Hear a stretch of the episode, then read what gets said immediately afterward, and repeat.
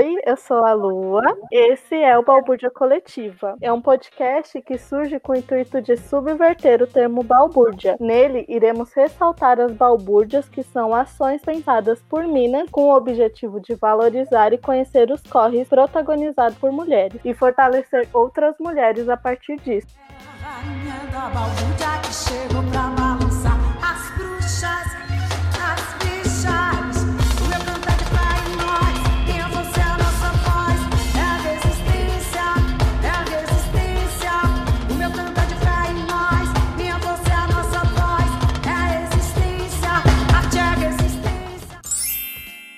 hoje, para além de conhecer o trabalho de duas mulheres maravilhosas, vamos falar de uma profissão. Eu quis trazer o tema educomunicação porque é um tema pouco difundido e que eu tenho um amor imenso. E também para mostrar que nós mulheres estamos em todos os lugares e podemos ter a profissão que quisermos.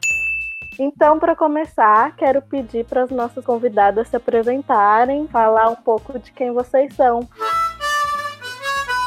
Bom, meu nome é Luísa, Luísa Genezela. É, eu trabalho atualmente na Viração Educomunicação e eu trabalho com empreendedorismo juvenil dentro dessa ONG, e é um, uma coisa com a qual eu trabalho já há alguns anos. E aí eu acho que é legal até já dizer isso, né, que a educomunicação, ela abarca muitas coisas, então ela é uma estratégia que eu utilizo atualmente para desenvolver esse projeto, que é um projeto que tem a ver com empreendedorismo juvenil, periférico de impacto, né? Eu trabalho também com arte e educação e a minha formação é mais nesse sentido. Eu passei por algumas faculdades e não me formei, eu não me formei em letras e eu não me formei em filosofia e aí eu acabei me formando em design industrial e depois eu fiz uma pós-graduação em educação em museus e centros culturais. Então eu tenho essas duas coisas em paralelo, assim, a arte e a educação e esse trabalho com, com empreendedorismo juvenil, periférico de impacto e eu fui me aproximar da educomunicação na viração que é um lugar onde eu trabalho há mais ou menos dois anos. Eu sou a Elaine, é, sou uma mulher negra, moradora do extremo sul de São Paulo, aqui do Grajaú, educadora, assistente social e atualmente é, eu trabalho na viração também de comunicação, fazendo a coordenação geral da organização, então, dos projetos, né, de todas as ações que a gente tem na viração. A minha trajetória profissional de trabalho também sempre foi voltada ou na assistência social ou em outras organizações na gestão, no atendimento de crianças, adolescentes, adolescentes e famílias. Embora na viração não foi meu, o primeiro lugar que eu trabalhei educomunicação, eu posso dizer que na viração eu me descobri educomunicadora, porque consegui compreender a partir do trabalho na viração que a gente está há muito tempo produzindo comunicação, produzindo educomunicação, mas que a gente não chamava, né, não, não tinha esse nome, não dava esse nome. Então, como educadora, né, há muito tempo atrás, até aqui mesmo no Grajaú, eu fico pensando a quantidade de práticas que no cotidiano de trabalho, na relação com os educandos, a gente construiu que eram práticas educomunicativas, mas que a gente não dava, né, esse nome não só no trabalho, mas também na própria militância, nas comunidades que foram, por exemplo, despejadas ou passaram por processos de enchentes aqui no território, né? Enfim, acho que essa é um pouquinho de mim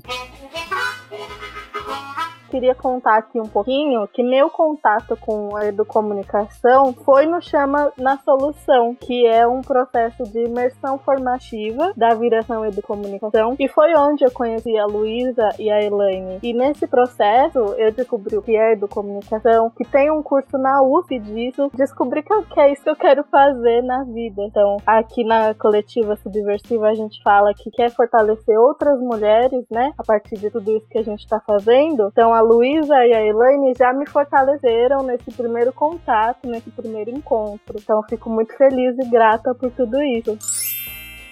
Que lindo ouvir isso, Lua. Eu acho que a gente já pode dizer que você com certeza é uma jovem comunicadora, né? De vários coletivos que você tá, fotografia, né? São todas práticas comunicativas que você usa de um jeito muito educomunicativo né? Com certeza, né? Isso que a Lua falou, de a gente fortalecer um ao outro, também é um princípio que é muito caro, né? Para a educomunicação. A gente aprender um com o outro, a gente é, ensinar um com o outro, postar na potência desse tipo de encontro, né?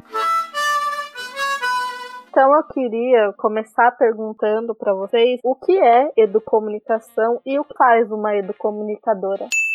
Pergunta é bem complexa, né, Lua? Porque mesmo se a gente for olhar para as bases teóricas de educomunicação, a gente pode entender que não há uma verdade única, né, sobre o que é educomunicação, né? O curso de educomunicação, por exemplo, na USP, ele é um curso relativamente novo e eu aposto bastante que os estudantes que estão agora, sobretudo os estudantes negros e da periferia que têm acessado esse curso, estão contribuindo, inclusive, com a construção desse conceito do que é, de fato, educomunicação. A gente, na viração, costuma pensar uma possibilidade de definição a partir da nossa prática, que é entender a educomunicação como a junção mesmo da comunicação e da educação. Mas não só a junção, assim, de forma mais crua, no sentido da gente pensar práticas comunicativas e práticas educativas juntos, que a comunicação vai além disso, né? Pensar como na educação, seja ela formal ou informal, né, nos processos de educação, nos processos de oficina que a gente tem na viração, como que a comunicação, ela pode ser um processo, por isso que a gente fala de comunicação, que vai facilitar as discussões que perpassam, por exemplo, o cotidiano daqueles adolescentes e jovens que a gente está atendendo ali. Então, é pensar que a comunicação, como um direito humano, ela precisa também ser produzida daqueles sujeitos que estão vivenciando aquele momento social da sua vida, né? Como, por exemplo, estão vivenciando a juventude, estão vivenciando a adolescência. A gente teve durante muito tempo, né, no Brasil, uma comunicação que era feita basicamente por um grupo específico. E hoje a gente tem um processo de comunicação que pode, tem sido começado a ser feito, né, já por outros grupos sociais. E a gente aposta que quando jovens produzem comunicação, eles podem falar a partir da sua vivência, mas não esperando que alguém está produzindo esse conteúdo falando sobre eles, né? Então acho que a educomunicação a gente entende como processo educativo justamente porque essa relação de poder que está aí colocada há muito tempo está sendo pautada e sendo de alguma maneira quebrada quando a gente pensa a comunicação também produzida por jovens, também produzida por pessoas negras, também produzida por pessoas da periferia e também produzida por mulheres, né? Porque a gente tem que lembrar que historicamente, por exemplo, nas rádios a gente tinha só homens. Então, quando a gente fala de educomunicação, é pensar como a comunicação, de alguma forma, ela está sendo utilizada de forma educativa, né, para a gente pensar nas estruturas sociais que estão aí historicamente colocadas.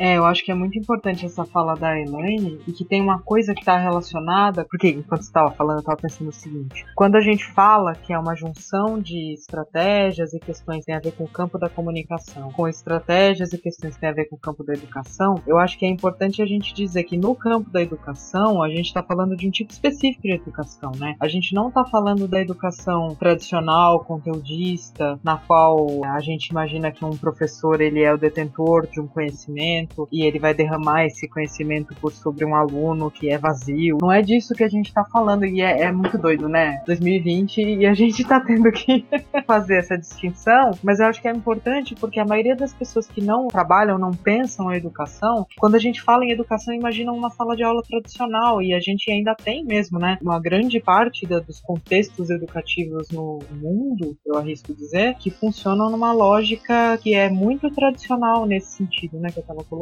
E aí eu acho que é importante a gente dizer que quando a gente está falando de educomunicação, a gente está entendendo educação de uma maneira muito mais ampla, né? De uma maneira que considera que todos os indivíduos que estão envolvidos nesse processo são indivíduos que trazem consigo conteúdos e que não existe uma hierarquia nesses conteúdos, né? Do tipo, o professor sabe mais, é, ou o conhecimento que o professor traz por ser mais técnico, mais especializado, ele é melhor do que o conhecimento que é trazido pelo aluno. Enfim, né? Esses termos professor e aluno, na verdade, a gente nem usa muito no campo da educomunicação, né? Eu tô usando aqui que eles são mais palatáveis, assim, né? São os termos que as pessoas em geral conhecem. Então acho que é legal dizer que a gente tem em vista um tipo de comunicação que é visto como inovador, embora não seja exatamente novo. São coisas que vão sendo pautadas no campo da educação, que vêm sendo pautadas no campo da educação já há bastante tempo. E eu também acho que é importante falar que quando a gente fala de comunicação, a gente está num momento em que a comunicação está sofrendo alterações muito significativas, né? E é o momento, não tô falando agora, né? Mas eu tô falando desse momento histórico, que se a gente for tipo uma década e for para trás, enfim, e aí a gente tem o advento da internet, né? A gente tem as tecnologias da informação e da comunicação, as chamadas TICs. E isso muda muito a chave, né? No sentido, inclusive, do que a Elaine falou. Agora a gente não tem uma emissora de TV principal que fala com todo mundo. A gente tem esse ambiente na internet onde a gente também é produtor de conteúdo. E daí vem uma importância também da gente entender esse lugar como um lugar também educativo. Gostei muito do que a Lu colocou em relação à questão da educação, porque, de fato, a educomunicação, na nossa perspectiva, ela também é uma forma de educar e compartilhar conhecimento. Então, essa ideia mais tradicional de educação, em geral, ela não permite que esse educar ele aconteça através do compartilhar, né? E sim, ele acontece através de um depósito que entende-se que tem uma pessoa ali que detém todo o conhecimento. E quando a gente compartilha conhecimento, a gente consegue, inclusive, criar reflexões que contribuem para a gente fazer, por exemplo, a leitura crítica, né, das mídias que estão colocadas, as mídias hegemônicas. Fico pensando, eu fui falando, fiquei me lembrando aqui da última eleição presidencial, né, das fake news. Então, quanto é importante a educomunicação tem uma importância nesse processo de reflexão para que as pessoas, né, e aí vou falar dos adolescentes e jovens, porque é com quem a gente também tem trabalhado, trabalha, a importância deles poderem olhar essas notícias e fazer uma reflexão crítica é, no sentido de entender que essa notícia pode ser ou não verdadeira ou falsa, né? Então, quando a gente fala leitura crítica das mídias, oportunizar essa reflexão que a gente acredita que se dá somente através de um processo educomunicativo que vai permitir esse compartilhar de conhecimento. Então, por isso que quando a gente fala de educomunicação, ela vai muito além do que pensar uma prática ali inovadora que venha atender essa demanda, né, nascida nessa era das TICs. É uma prática que considera também as reflexões desse sujeito e que considera também a linguagem desse sujeito. É, e aí acho que é interessante. A, outra parte da pergunta da Lua era, mas o que faz uma educomunicadora? E eu acho que é interessante também a gente falar um pouco a respeito disso, porque a educomunicação ela pode ser usada como uma estratégia numa sala de aula relativamente tradicional, né? Ela pode estar inserida no que a gente chama de ensino formal, ensino na escola, da faculdade, enfim, o que a gente normalmente entende como educação, né? É, é o ensino formal. Mas a educomunicação também pode ser, em geral, é, né, uma estratégia, uma ferramenta, uma prática que se dá em espaços de ensino não formal. Então, instituições de educação no terceiro setor, ONGs, museus, centros culturais, enfim, tudo isso é, é educação não formal e me parece que a educomunicação é muito bem-vinda nesses espaços. Eu sou uma pessoa que venho da arte e educação, né? E eu venho da mediação cultural, do trabalho que normalmente as pessoas chamam de visita guiada em museu, por exemplo, né? em exposição de arte. Eu venho da educação museal. Eu tenho um pé na museologia, gosto muito da museologia social, inclusive. E aí eu acho que é interessante a gente pensar no papel do educomunicador ou da educomunicadora, no nosso contexto, como um papel de mediação, né? E, e assim, tem quem não goste dessa palavra, eu às vezes não gosto muito dela também, porque a mediação é uma noção de que você vai ficar entre duas coisas, né? quando a gente pensa no que a gente chama de visita guiada, vai no museu, é como se o educador museal ficasse entre o público e a obra, e isso é um problema não, enfim, tem toda uma discussão a respeito disso, mas eu acho que dá para desconstruir esse conceito e usar ele de uma maneira que faz sentido, né? E aí eu acho que esse lugar da mediação diz que, diferentemente do professor tradicional, a respeito do que a gente estava falando, o educomunicador ou a educomunicadora, ele não tá ali para trazer um conteúdo e derramar esse conteúdo, né?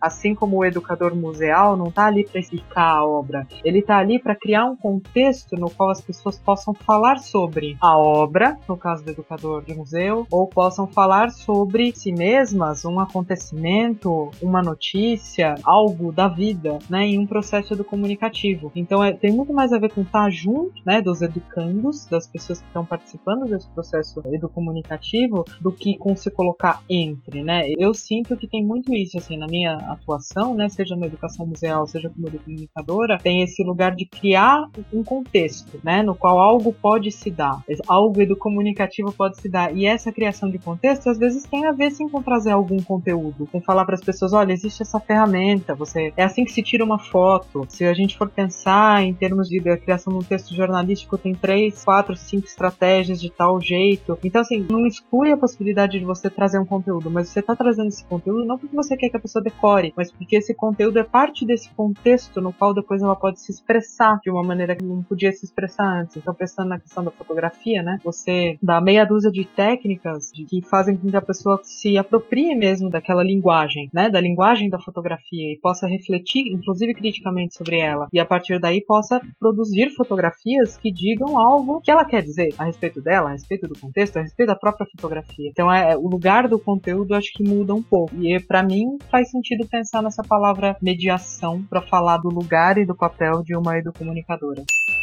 Muito bom, Lu. Pensando um pouco no que a Lu trouxe também, no sentido de que a comunicação pode estar no ambiente da educação que a gente está chamando aqui de formal. Para quem não conhece, acho que era legal falar um pouquinho da imprensa jovem. A imprensa jovem é um projeto, né, que é desenvolvido pelo Núcleo de Educomunicação da Secretaria Municipal de São Paulo e ele está presente nas escolas de ensino fundamental do município de São Paulo. Eles trabalham a educomunicação, né, com esses estudantes que são adolescentes e eles que fazem a produção autônoma de conteúdo, mas de forma muito colaborativa. Eu acho que é muito legal porque todas as escolas que eu pude conhecer em imprensa jovem, além desse jeito colaborativo dos adolescentes construírem os conteúdos, isso também trabalha as habilidades críticas e criativas deles. Então, é muito parecido com o que a gente faz na viração, e aí acho que é muito bom a gente poder dizer que é isso, a comunicação ela pode estar no ambiente formal e informal. Aliás, pensando para além das escolas do ensino fundamental municipal de São Paulo, elas podem ter um importante papel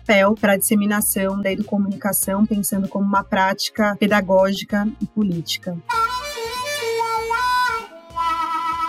Muito bom, maravilhosa. Pensando que a maior parte do nosso público até então é aqui de Parelheiros, vou fazer um comentário que esse imprensa jovem que a Elaine falou tem aqui no Céu de Parelheiros e é muito louco ver quão revoluciona a vida desses jovens, né? Tudo isso que elas falaram, quando a gente vê na prática, é incrível, né? Brilha meus olhos, revoluciona a vida desses jovens mesmo. É incrível. Eu queria saber um pouquinho mais do trabalho de vocês, tanto na viração, educomunicação, quanto fora dela também.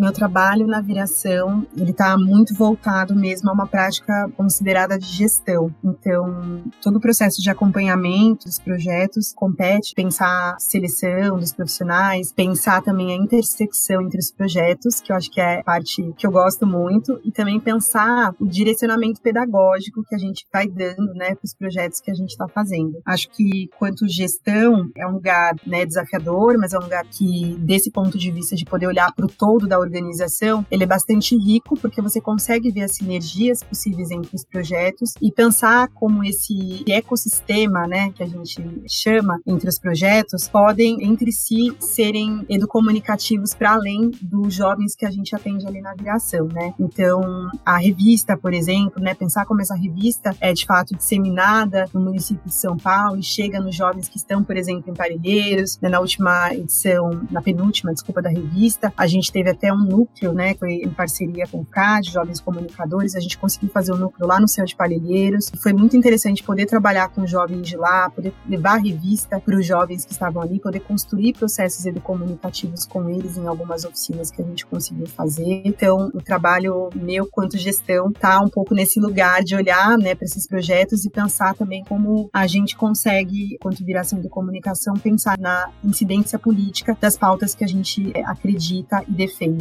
E aí, falando um pouquinho é, do meu trabalho fora da viração, nesse momento, né, acho que tem mais a ver com as pesquisas pessoais que eu, que eu faço, tanto pensando para adolescentes e jovens, quanto também na aproximação de alguns coletivos que estão aqui no Grajaú, porque o trabalho na gestão ele acaba tendo muita centralidade mesmo no meu tempo e na minha vida. Então, a militância mesmo é a partir da aproximação com esses coletivos que estão aqui, porque a vida inteira, né, eu sempre atuei no Grajaú e na viração, embora ela tá localizada no centro, a gente gente tem projetos também que estão aqui no Grajaú. A gente foi caminhando para trazer os projetos para as pontas, né, novamente, embora a Viração já esteve lá atrás um tempo aqui no Grajaú, mas Para Brilhar, né, que é um projeto que a gente pensou em trazer para a Zona Sul a partir de dados, e também o Geração que Move, que é em parceria com o Unicef, que já tinha o território do Grajaú como determinado para ser um território de atuação com jovens daqui. Meu trabalho acaba se centrando muito na viração, mas sem perder de vista a articulação com os coletivos que eu acredito que estão aqui e com os coletivos que eu tenho mais contato no sentido de poder contribuir.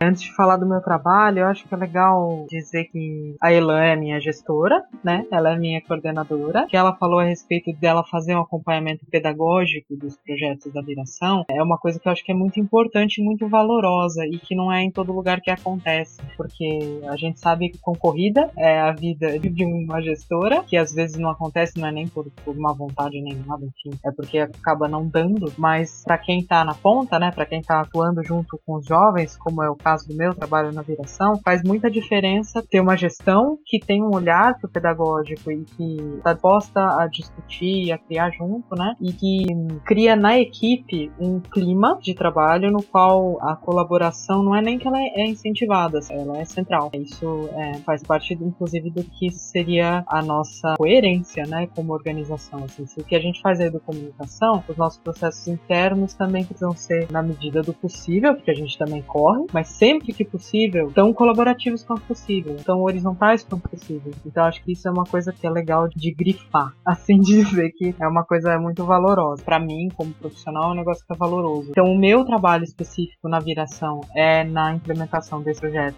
no qual eu conheci a Lua, que é o Chama na Solução, né? O Chama na Solução é um projeto do UNICEF. Ele acontece no mundo inteiro com outro nome, né? O nome é Youth Challenge. A tradução literal seria Desafio Jovem ou Desafio da Juventude, mas que aqui no Brasil ele é implementado pela Viração e a gente fez um processo educomunicativo de tradução desse nome. Então a gente pediu a ajuda de jovens e eles concluíram que desafio parecia um negócio muito difícil e aí a gente então acabou acatando a tradução sugerida por eles que é Chama na Solução. E esse projeto é um projeto que tem a ver com fomento ao empreendedorismo periférico juvenil de impacto. Tem a ver com apoiar iniciativas de jovens, né? Então hoje em dia a gente faz um acompanhamento de nove equipes de jovens, aqui de São Paulo, do Rio de Janeiro e uma de Minas Gerais, que estão implementando iniciativas. Já trabalhei antes também com outros processos de educação empreendedora, mas eu acho que no campo da educomunicação e dos seus atravessamentos, eu também atuo, que nem eu falei, com educação museal, né? E aí, como é, educadora museal, eu fui, por exemplo, mediadora na última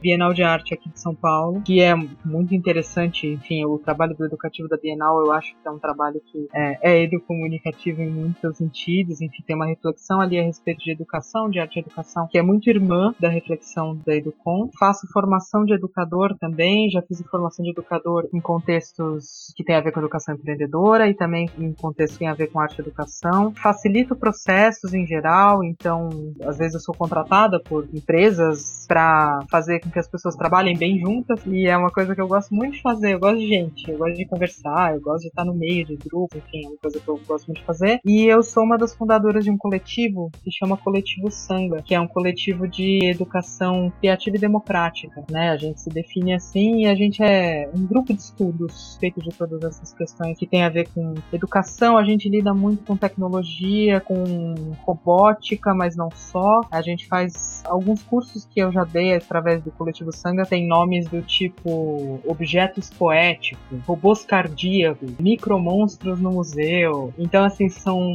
é, propostas muito interdisciplinares, transdisciplinares, que têm a ver com um uso crítico justamente das novas tecnologias, né? Pegar coisas que parecem que são um pouco uma caixa preta, assim, né? Tipo, meu Deus, programação, robótica e tal, e desmontar isso e usar isso a favor da autoexpressão e da arte educação mesmo, da criação de arte. Essa é outra parte da minha atuação profissional. E aí, acho que como eu citei, um dos cursos que eu dou com um amigo meu, que é meu sócio, que é o JP Salgado, que é esse dos objetos poéticos, tem a ver com ensino de design também maravilhosas. Tenho certeza que quem tá ouvindo já admira muito vocês duas e a viração também. Enfim. A Lu faz várias coisas, eu sei que tem um trabalho com astrologia também. Então no final elas vão deixar as redes para vocês também acompanhar outros rolês que não tenham a ver com o nosso tema central de hoje. Astrologia, tenho que dizer uma coisa também importante. Ela também é uma educadora em Excel. Super potente. Devo dizer isso. Eu amo. Gente, é, isso é assim, uma pessoa um pouco ecumênica, assim. Eclética, né? Eu gosto de astrologia e de planilhas. Mas é isso aí mesmo. Massagem. Agora eu queria saber como vocês veem a questão de gênero dentro desse ramo. Se vocês já enfrentaram situações de machismos em trabalhos educomunicativos e tal.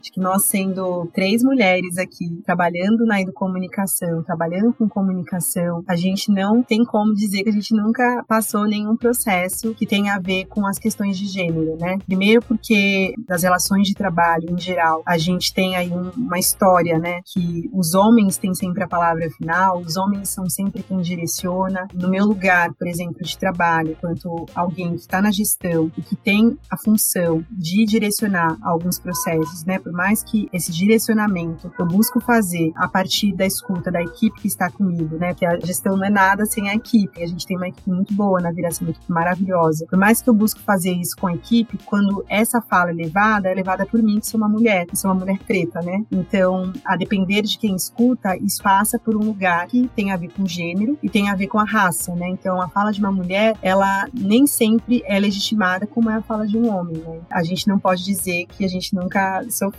processo de desigualdade de gênero por sermos mulheres que estamos trabalhando práticas educomunicativas. Do ponto de vista da gente, de repente, já ouvir um colega nosso falar, como já aconteceu na minha trajetória profissional, estar conversando com alguns jovens, né? É um projeto que tinham jovens só meninos, né? E falar que ah, existe a solidão do homem preto e desconsiderar que existe a solidão da mulher negra, né? Quando a gente pensa pessoas negras, a gente está entendendo que existe ali, né, uma desigualdade e existe uma desigualdade também nas relações afetivas. Mas essa desigualdade, quando a gente fala de mulheres, ela tem outra conotação, né? Ela tem outras questões. E aí não dá pra gente colocar as questões afetivas do homem, por exemplo, negro, no mesmo lugar das mulheres negras, até porque a gente tem aí o homem negro que é objetificado, ainda que ele seja um homem negro, as mulheres brancas o procuram, o que nem sempre acontece quando a gente fala de mulheres negras, né? Nem sempre os homens brancos procuram mulheres negras. É muito difícil, desafiador estar nesse lugar quanto educomunicadoras, porque às vezes a gente vai ter que fazer também uma prática educomunicativa com os nossos pares, com o nosso colega, né, com o nosso companheiro de trabalho, porque por mais educomunicador que ele é,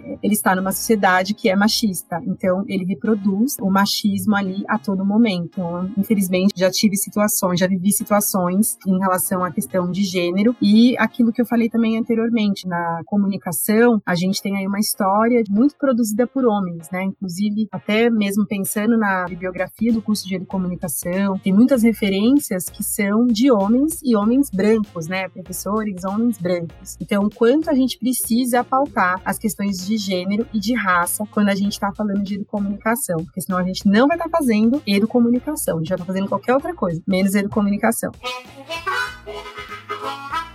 O tempo foi passando, sovaco fedorento que alisa o cabelo para se sentir aceita, mas não adianta nada. Todo mundo a rejeita. Agora ela cresceu, quer muito estudar, termina a escola, apostila, ainda tem vestibular e a boca seca. Seca, nenhum cuspe. Vai pagar a faculdade, porque preto e pobre não vai pra USP. Foi o que disse a professora que ensinava lá na escola. Que todos são iguais e que cota é esmola. Cansada de esmolas e sem o din da faculdade, ela ainda acorda cedo e limpa três apartamentos no centro da cidade. Experimenta nascer preto, pobre na comunidade. É, eu acho que é legal eu começar a responder isso dizendo que eu sou uma pessoa que vem de um lugar de bastante privilégio. Eu sou uma mulher branca, eu sou uma pessoa que nunca morou na periferia, eu já trabalhei muito na periferia, frequentei muito a periferia, mas nunca fui periférica. É, e mesmo que um dia venha a ser, eu sou uma pessoa que foi criada em bairros nobres, estudei em escola particular, enfim. Então eu acho que é super importante entender que as coisas que me atravessam são muito diferentes das coisas que atravessam uma pessoa que venha de um outro contexto ou que seja negra, enfim. Então eu acho que isso eu tô querendo colocar, né, não só para marcar qual é o meu lugar de fala em relação a essa questão, mas também porque eu acho que para além dos privilégios que eu tive e tenho, né, por ter vindo de uma família classe média alta, enfim, estudado escola particular, etc, tem uma coisa específica em relação à minha família que acho que não é necessariamente um recorte de classe, mas que em algum nível também pode ser, e aí eu não sei dizer, mas foi uma coisa de eu ter tido muita liberdade para eu ser quem eu queria ser, sabe? Uma coisa do tipo, o papel do gênero não estava muito marcado na minha família. Não tinha a expectativa de que eu, por exemplo, casasse e tivesse filhos. Eu acho que isso tem a ver, sim, também com classe, né?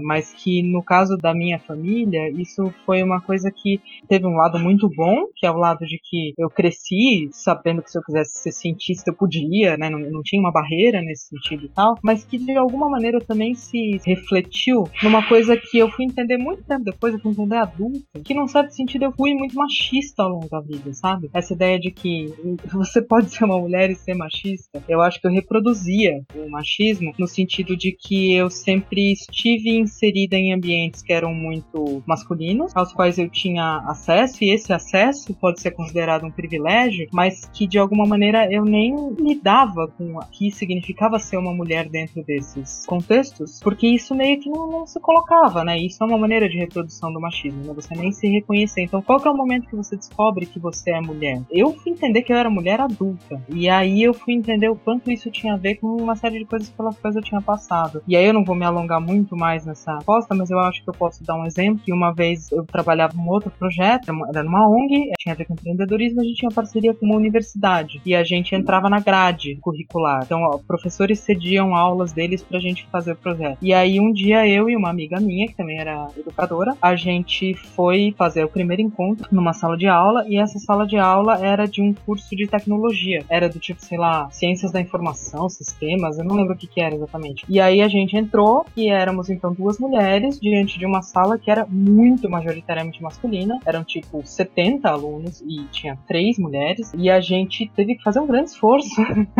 para que aquelas pessoas botassem fé no que a gente estava falando. A gente teve que conquistar, assim, teve que fazer muito mais força para ser ouvida do que se a gente fosse homem. E para piorar a situação, o professor da matéria que estava cedendo as aulas apresentou a gente falando que a gente estava ali para embelezar a frente da sala. Então a gente teve que começar falando que não era para isso, a gente estava ali, enfim, uma das coisas que decorrem, né, dessa percepção e, e, que aí tem a ver com práticas mais recentes profissionais é o fato da gente, por exemplo, dentro do coletivo Sanga, pensar a questão de gênero no interior da tecnologia, né? Então, como a gente trabalha, por exemplo, com robótica e programação, a gente, coletivo Sanga, somos três mulheres e um homem, né? A gente sempre procura atuar as mulheres quando a gente está lidando diretamente com tecnologia. A gente desenha cursos que são especificamente voltados para mulheres, então a gente já deu um curso, por exemplo, chamado Experimenta Arduino, que era sobre introdução à programação e robótica para mulheres, mas mais do que isso, falando sobre o papel das mulheres na ciência, na tecnologia. Então, assim, é um esforço a gente se colocar como mulher em campos que são majoritariamente masculinos. E eu só fui entender que isso era uma questão adulta. Por isso que eu falo que eu fui muito machista, sabe? Eu não olhei para essa questão até que eu pude refletir melhor a respeito dela. Isso deu de maneira, assim, bem tardia.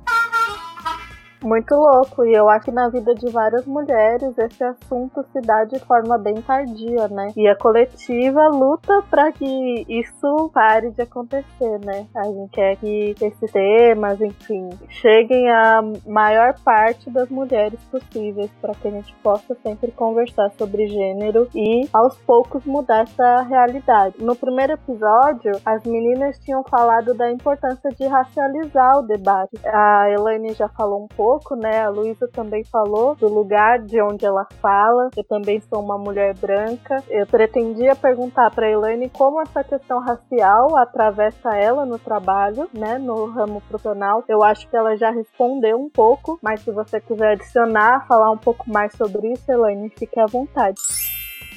Eu acho que eu posso falar um pouquinho mais, no, pensando um pouco no lugar de atuação atual, né, que é a gestão, no sentido de que conheço pouquíssimas mulheres que estão em cargos de liderança e gestão e que são negras. É difícil ver mulheres e mulheres negras mais difícil ainda. Acho que é legal dizer que hoje saiu no Alma Preta, né, no jornalismo preto e livre, uma matéria falando que negros são menos de 4% dos profissionais que estão em cargos de lideranças em São Paulo. Paulo. Muito provável que esse dado ele não seja só em São Paulo, né? A gente pode falar que esse dado é um dado no Brasil. Quando a gente olha para os dados da população negra, pensando nos jovens, na escolaridade, a gente já vê uma série de gaps que acontecem, né? Como a distorção idade série, em função ou de sair para ter que trabalhar, porque a gente está falando da grande maioria no Brasil, são pessoas negras e pobres, né? Quando está na escola, precisa sair para trabalhar, para conseguir contribuir com a sobrevivência daquela família família. O jovem, às vezes, tem como prioridade o trabalho, e isso não é uma escolha, né? Isso é uma determinação social. E nesse processo faz com que a escolaridade desse jovem, né, dessa, dessa jovem negra, ela seja extremamente frágil e precária. Isso determina depois, mais tarde, que lugar, pensando aí no mundo do trabalho, e pensando no mundo do trabalho como conceito, para além do trabalho CLT, né? Isso determina muito depois, mais tarde, como que ela vai se relacionar e entrar, né, dentro do mundo do trabalho. Porque a gente sabe que racismo e o machismo são questões estruturais. Então, é, a Ana fala agora da Lu, quando ela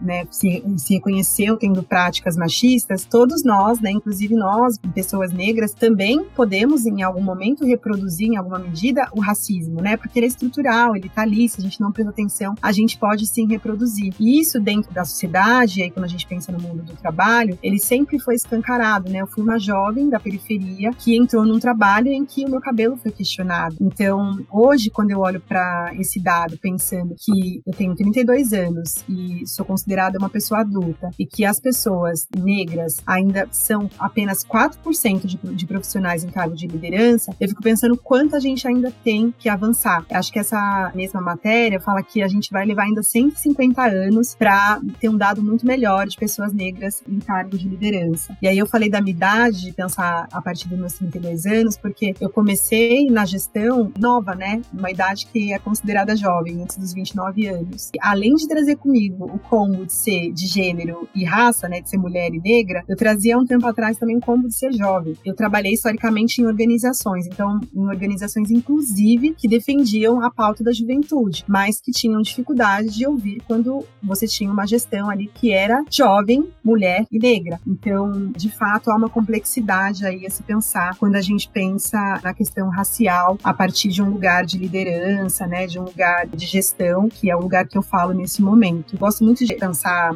um pouco da reflexão da Luísa Barros, que ela fala que tudo aquilo que significa ter poder não está presente quando nós, pessoas negras, nós mulheres negras, né, ocupamos cargos de poder. E aí, claro, tô falando de um poder, não esse poder que a gente entende como hegemônico e tal, mas o, o cargo de poder no sentido de poder decidir como pessoas não negras decidem e como homens é, historicamente têm decidido. Quando somos nós, pessoas negras e mulheres negras, essa decisão ela sempre passa por um questionamento, ou passa pela reflexão de que estamos agindo de forma raivosa, estamos agindo de forma militante, né? Por muito tempo, falar sobre o lugar de gestora e negra passou pelo lugar de que, ah, você está trazendo a militância para o trabalho. Então, a gente precisou de muitas mulheres abrirem caminhos, de muitas pessoas, o movimento negro, de muitas violências acontecerem para as pessoas entenderem que a gente não está levando a militância para o trabalho, não é só isso, que a gente está pautando uma questão que é estrutural, porque não foi uma, não foi duas, não foi três vezes que eu cheguei em espaços, em reuniões que eram de gestão e eu era a única pessoa negra, eu era a única mulher negra e às vezes eu era a única pessoa negra e pobre, né? E eu falo isso por quê? Porque a gente sabe dos códigos sociais que fazem com que a gente se diferencie das pessoas que têm dinheiro, né? E em geral, quando eu me apresento, eu costumo marcar de onde eu venho, porque às vezes atravessar a cidade para ir numa reunião significa que eu chego diferente de uma pessoa que mora ali do lado, de uma pessoa que chegou de carro, de uma pessoa que foi de motorista, né? Então, enfim,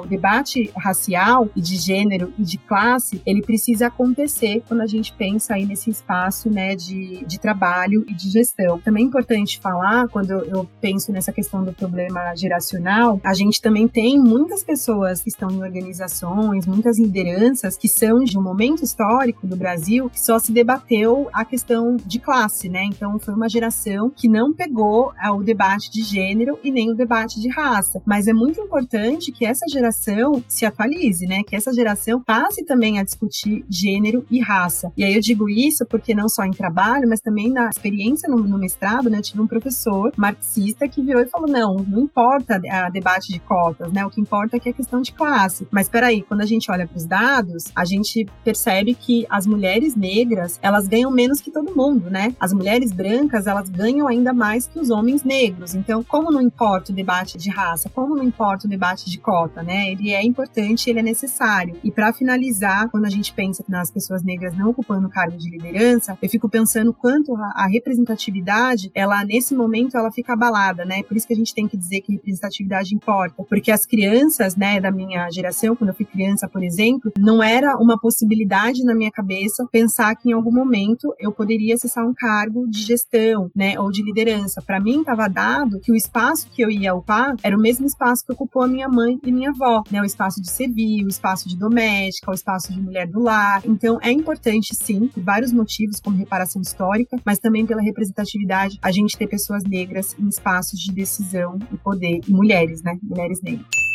eu acho que tem uma tarefa muito urgente para a branquitude da gente racializar, da gente entender que, que, a, a, que o racismo também nos atravessa, né? E pelo amor de Deus, eu não tô falando nada próximo, nem assim, nem de longe com racismo reverso, não é disso que eu tô falando, mas é justamente da gente se entender também como raça, né? E como uma raça que ocupa um lugar específico, que é um lugar de privilégio, né? Nesse, nesse tema sobre o qual a Ilan estava falando, né? A respeito de quem pode acessar que espaço isso, de quais são os códigos sociais. A Bell Hooks fala muito disso a respeito do, dos códigos sociais dentro da universidade, né, que é um espaço tradicionalmente branco e que só muito recentemente tem sido ocupado por pessoas negras, indígenas. É, então eu acho que tem uma tarefa, pessoas que como eles são pessoas brancas, da gente se entender também como uma raça, né, da gente escapar da armadilha que é a invisibilidade da branquitude. Eu, assim como reconheço que fui machista na vida, reconheço que fui e provavelmente sou, sem me tocar disso, racista em muitos momentos, né? E para mim, eu acho que assim, a gente fala muito a respeito disso, né? Da branquitude se reconhecer no seu lugar de privilégio, de entender que lugar ocupa dentro, né? Do, do tema racial, entender que o Brasil não é uma democracia racial, que não tem, né? Doideira que tentar enfiar na nossa cabeça, enfim. E eu acho que para mim, pelo menos, muito pessoalmente, assim, parte desse processo tem a ver com perder o medo de errar, sabe? Nesse sentido, de saber que eu provavelmente provavelmente vou errar muito, né? Que nessa tentativa de me reconhecer como alguém que, por ser branca, tem determinados privilégios, me reconhecer como alguém que, pô, a vida inteira não fui levada a acionar nada, né? Fiquei desconfortável na invisibilidade da minha branquitude, etc. No momento que eu começo a tentar desconstruir isso, isso também é uma coisa muito recente na minha vida, eu vou errar. E tudo bem errar, né? Então vai ter momentos em que eu vou ter que falar assim, putz, pisei na bola, falei besteira, enfim. É, e aí acho que esse é um lugar importante de ser marcado, assim, né? de que é claro que a gente tem que sempre tentar pensar profundamente quais são os processos, quais são os processos que nos atravessam, né, de que lugar que a gente está, etc. Mas que a gente não é não tem que esperar a gente ter certeza para poder agir, sabe? A, a ação é mais urgente do que isso. Então que a gente vai agir e às vezes vai ser errado e a gente vai ser corrigido. Tomara que por outras pessoas brancas que já tenham se aprofundado mais nesse processo, nessa discussão do que a gente, né, para tirar esse peso de corrigir a branquitude, né, das pessoas negras, indígenas, enfim, mas a gente se colocar nesse lugar, né, de falar assim, que errei, reconheço que errei e vou prestar atenção na prova.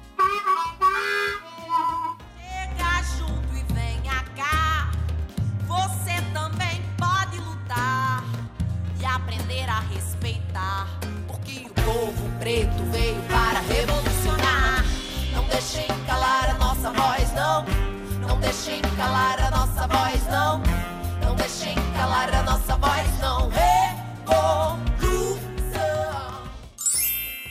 Sim, total. Eu ia falar justamente disso, né? A gente tem essa tarefa, nós brancos e brancas, e precisamos fazer isso urgentemente. Passou da hora. Tô assino embaixo de tudo que a Lu falou. E a gente tem que escutar mulheres negras, assim como estamos escutando a Elaine hoje. Temos que ler, estudar, enfim, ouvir pessoas indígenas, negras, olhar para nossa própria branquitude, para de verdade mudar isso, né? Esse dado que a Elaine trouxe é 150 anos, se eu não me engano, para a gente ter é, um número razoável, enfim, chegar num lugar razoável de pessoas negras ocupando lugares de liderança é absurdo. Mas infelizmente a gente sabe que é verdade, a gente vive essa realidade todos os dias. Enfim, é um papel de todas e todos nós mudar isso. É, eu queria saber se vocês têm indicações para quem quiser saber um pouco mais sobre educomunicação, enfim. Olha, acho que a gente não tem como não puxar a sardinha para o nosso lado, como disse o bom ditado.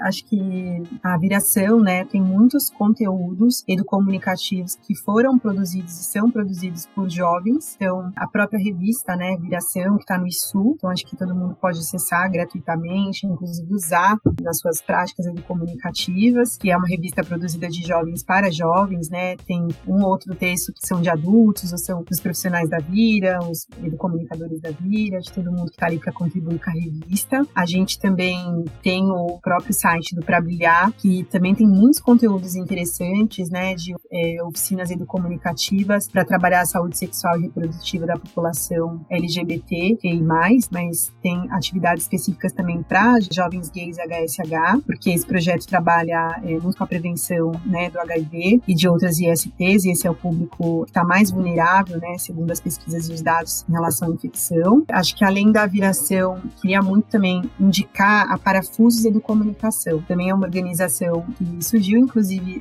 da viração, né, uma das fundadoras, que é a Juliana Cordeiro, era Vira Jovem, fazia parte da RENAJOC, que é a Rede Nacional de Jovens Comunicadores também, que surgiu na viração num dos encontros nacionais de jovens. E a Parafuso também tem muito conteúdo interessante de educomunicação. Acho que, além disso, acho que posso falar também de algumas pessoas que têm trabalhos interessantes. Então, tem a Monique Evelyn, né, que é criadora do Desabafo Social, que utiliza comunicação e tecnologia para promoção de direitos humanos, né, uma mulher preta. A, a Renata Martins também, que é do projeto Empoderadas, né, e que trabalha bastante também a questão do audiovisual. Acho que são fontes aí para pensar conteúdos, né, do comunicativos para acessar. E acho que do nosso território aqui do Grajaú, eu sempre gosto muito de falar dela, da Ilânia, né? A Ilânia Francisca, ela é uma, é uma educadora, uma comunicadora, então tem bastante conteúdo. E os coletivos que a gente tem aqui, né? Tem muito coletivo interessante, como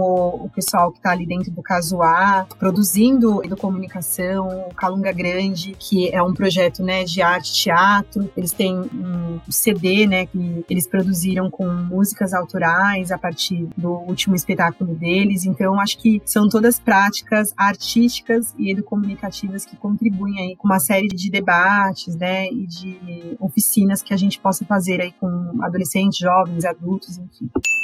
E acho legal, né, Lua, que você comentou que você descobriu que tem um curso de educomunicação na USP, então que é legal a gente contar também para os nossos ouvintes que existe uma graduação, né, uma licenciatura em educomunicação, que é na Escola de Comunicações e Artes da Universidade de São Paulo, né, tem um núcleo lá que é o Núcleo de Comunicação e Educação, é, então que tem trabalho de pesquisa, além né, das aulas mesmo, né, no nível de graduação. Também existe a ABP Educom, né, que é a Associação Brasileira de Pesquisadores e Profissionais em Educomunicação que tem publicações, fazem estudos, né, projetos, eventos. Então, também é um pessoal que está pensando essa questão, né, de uma maneira acadêmica, inclusive. E aí eu acho que, claro, né, para além das coisas que a gente faz na viração, eu não sei se você conhece, Lua, mas tem um, um coletivo de, de jovens aí da Zona Sul que se chama Arquiperifa.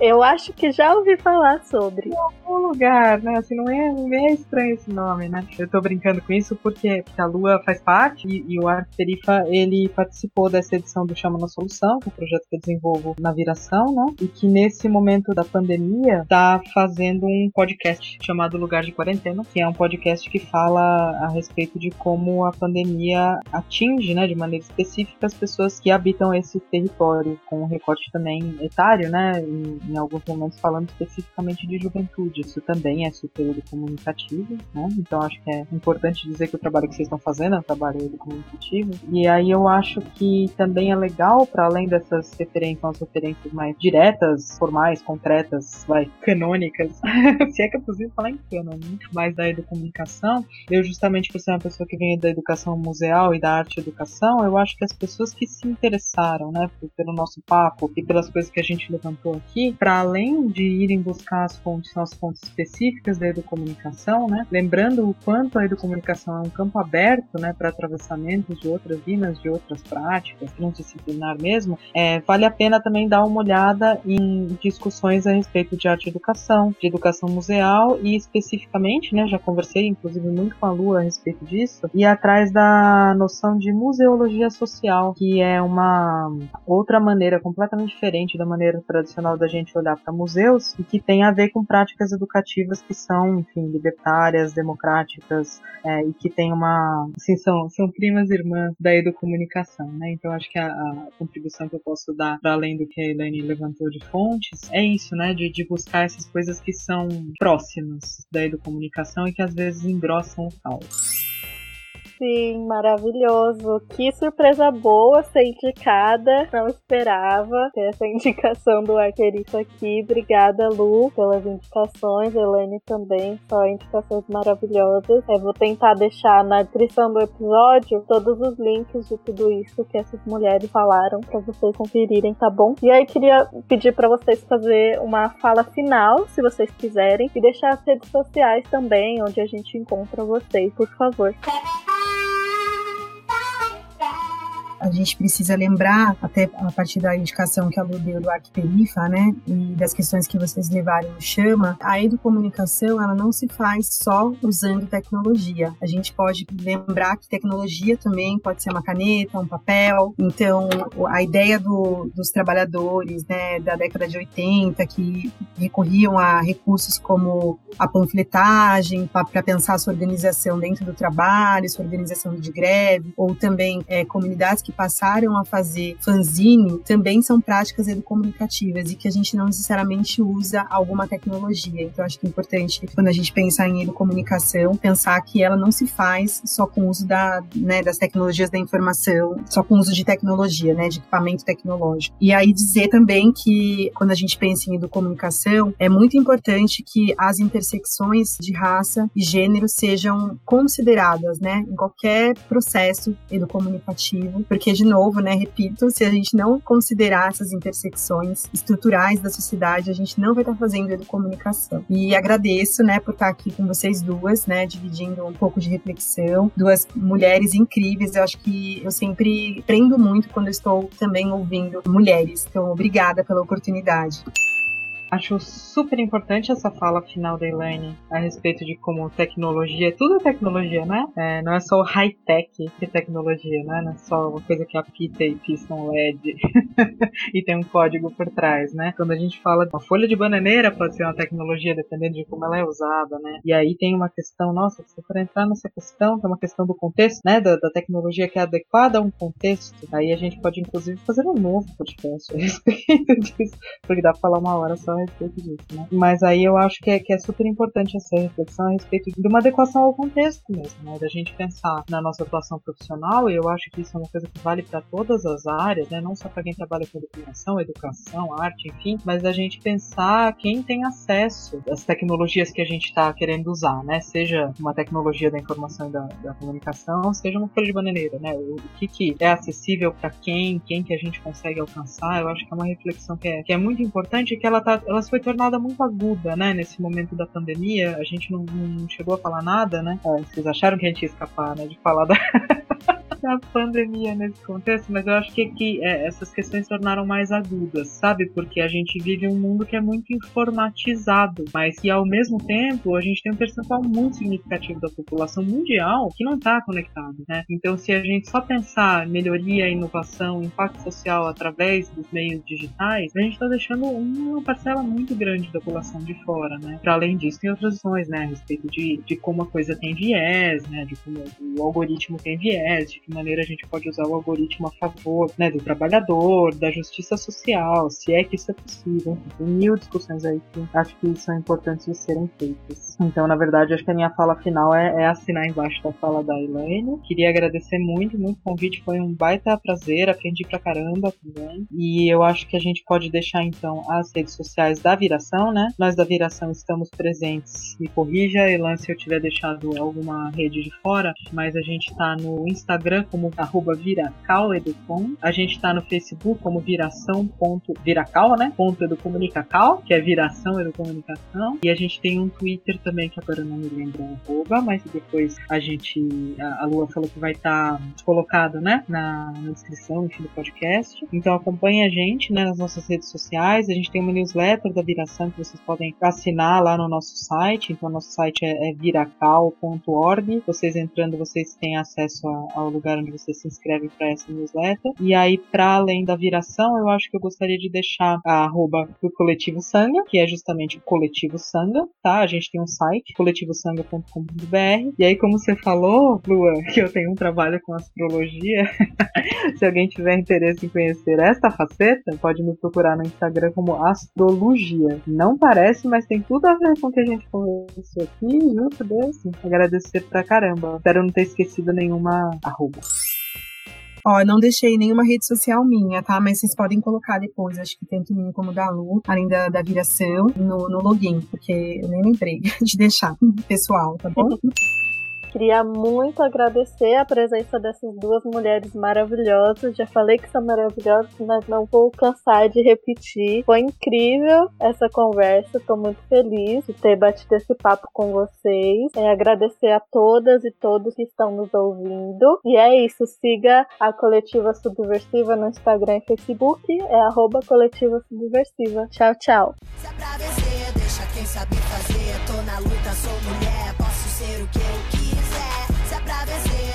quem sabe fazer. Tô na luta, sou mulher, posso ser o que eu quiser. Posso ser o que eu quiser. É, posso ser o que eu quiser.